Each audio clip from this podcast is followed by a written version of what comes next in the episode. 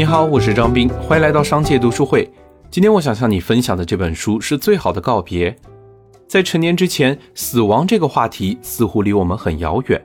世界美好的一塌糊涂，没有亲人离世，没有朋友分离，甚至分别都很少。在年少无知的时候，死亡显得那么壮烈。人生自古谁无死，留取丹心照汗青。人固有一死，或轻于鸿毛，或重于泰山。在历史故事中听说的死亡，在诗词歌赋中赞颂的死亡，仿佛远到和我们的生活几乎没有一点关系。可生老病死，总有一天会以一个不容拒绝的形式出现在面前。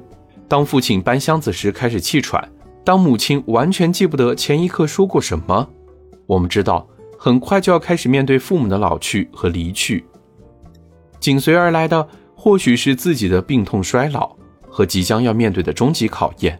不可否认的是，死亡教育是我们一直缺失的一课。围绕再也见不到了这个命题，大部分人可能只有恐惧而没有思考，因此我们从没有好好想过如何得体的告别。这个告别不仅是与死者告别，也要与自己告别。所以，当死亡第一次出现在真实生活的时候，很多人会手足无措，甚至陷入低潮，不能自拔。如何正确接纳生命的必然逝去？如何帮助家人、帮助未来的自己度过人生黄昏的岁月？如何真正理解活着的意义？在直面死亡之前，我们都应该读读《最好的告别》这本书，对这些问题产生新的思考和认识。《最好的告别》通过讲述临终老人和他们的家人、养老产业从业者和医生们多年的生活变化心路历程，细致地探究了医学、家庭和社会对于衰老与死亡更加合理的处置办法。它的作者是美国医学界公认的人文新星阿图·葛文德，他是毕业于哈佛大学的一名外科医生，也是美国麦克阿瑟天才奖的获得者。作为医生的阿图，在帮助病人解决问题的同时，也深刻地体会到自己的无力。科技的发展和医学的精进，依旧无法让人们逃脱衰老和死亡的悲剧。因此，对于这个人们都不愿提及的话题，阿图通过自己富有洞见的观察和记录，进行了深入的探究。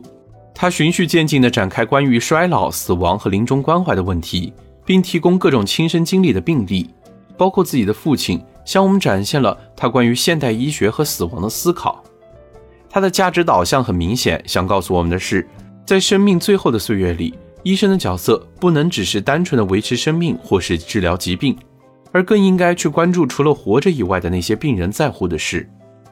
我们需要什么？是可以让我们把自己托付给信任的人的制度，还是个性化的医学护理，亦或是更有人情味的养老机构，更多更低收费的老人之家？相信书中的一些案例会给你启发。最好的告别告诉我们，医疗有其局限性，而医疗救助的目的是让人回归有意义和有质量的生活。如果这些都无法做到，那么适时的放弃可以回归最终的宁静。